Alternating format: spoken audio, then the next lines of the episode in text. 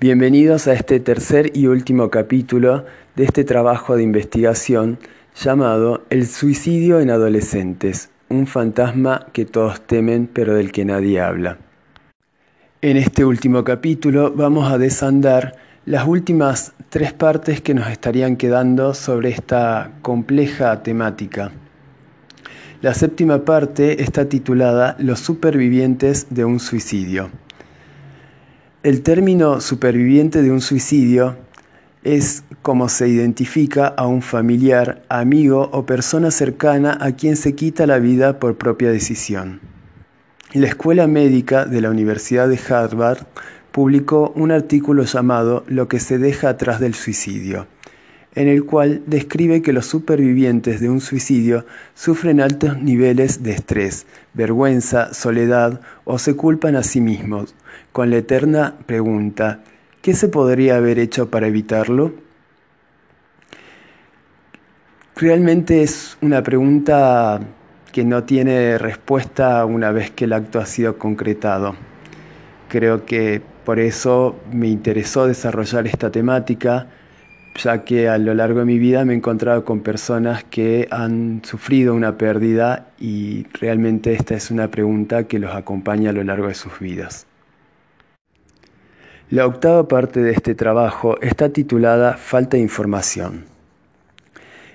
Este fenómeno está casi ausente en los medios de comunicación. Esto se puede explicar desde el hecho de que se han dado casos a lo largo de la historia donde al darse a conocer un acto suicida en algunos colegios o ciudades, en corto tiempo se empezaron a reproducir actos similares, por lo que muchos especialistas recomiendan que no se dé a conocer eh, cuando una persona atenta contra su propia vida, lo cual no quita que se deban hacer campañas de prevención en los medios de comunicación. También hay que decir que la ausencia de esta problemática en los medios de comunicación se debe a que, las sociedades ocultan los suicidios de adolescentes y de jóvenes por ser un tema tabú, silenciado, que avergüenza, que estigmatiza, que culpabiliza. Claramente, el fantasma que todos temen, pero el que nadie quiere hablar.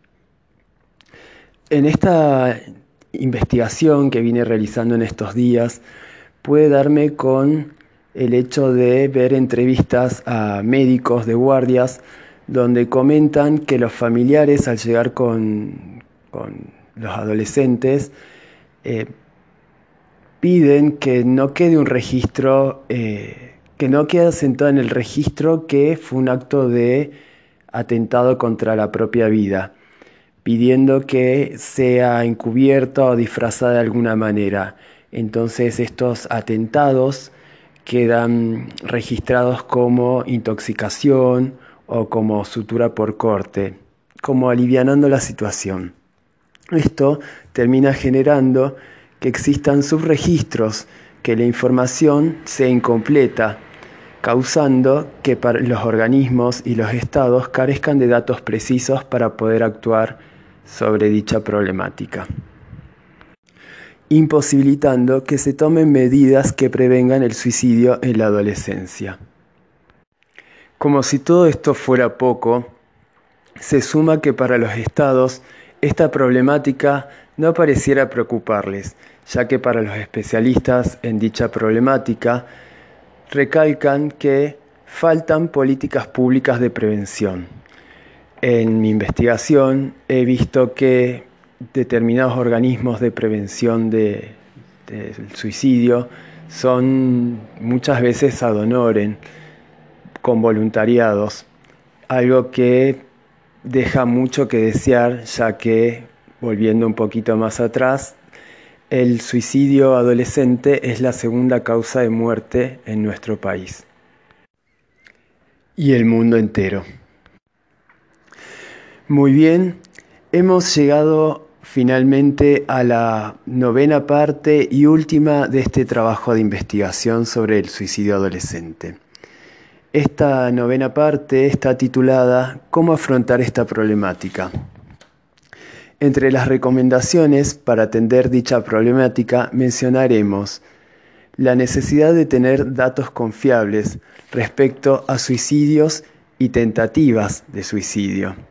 Algo que mencionamos un poquito más atrás que está un poco ahí confuso y que muchas veces no, terminan de ser claros los, los informes.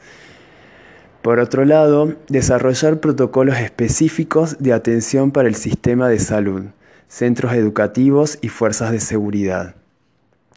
En cuanto a los centros educativos, me gustaría remarcar, ya que este es un informe para, una universidad, para un profesorado, que eh, los vínculos que se desarrollan eh, dentro de las, escuelas y los colegios, eh, muchas veces los docentes terminamos siendo referentes en los cuales los chicos se pueden apoyar o pueden contar algunas cosas, en algunos casos, en otros no.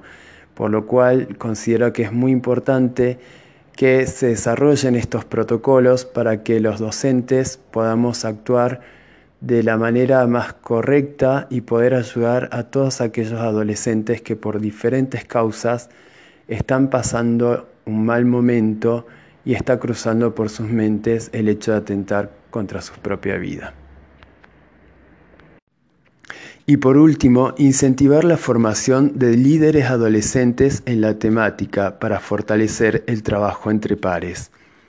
Claramente, como mencioné hace un momento, los vínculos que se generan entre adentro de un colegio, por dar un ejemplo, no siempre los chicos van a confiar temas tan delicados con un docente. No con todos los docentes se va a dar este caso, pero es más factible que entre compañeros encuentren grupos de referencia en los cuales apoyarse, encontrar un compañero en el cual confiar alguna problemática, dar algún indicio de lo que le está sucediendo y este joven saber cómo conducirse, qué decirle o a quién acudir o cómo acudir.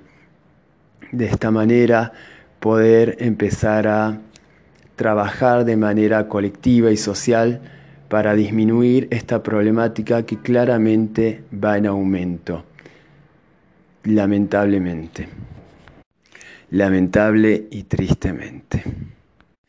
Y así hemos llegado al final de este trabajo de investigación, eh, dividido en tres capítulos o episodios. Espero mm, los datos que he compartido con ustedes, la información recolectada y compartida, eh, les haya sido útil, que los haga replantearse cambiar esta visión de, este fantasma que le tenemos miedo y que no, hablamos y que sí, que puede ser un fantasma que dé miedo, pero que, que se le puede hacer frente y que es necesario que se hable que se hable dentro de los hogares, que se hable con los amigos, que se hable en las escuelas, en los colegios, en los clubes, en todos los ámbitos. Es necesario que este tema salga a la luz y que cada vez se hable con mayor fluidez y que le restemos ese peso de eh, ese estigma de que la gente cargue con su dolor eh, puertas para adentro o consigo mismos, que ni siquiera se animen a compartirlo con alguien.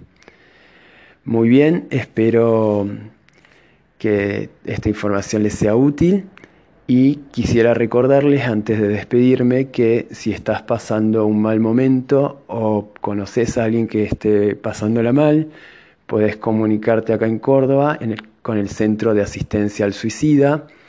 El número es 351 4265755. Repito, 351 4265755.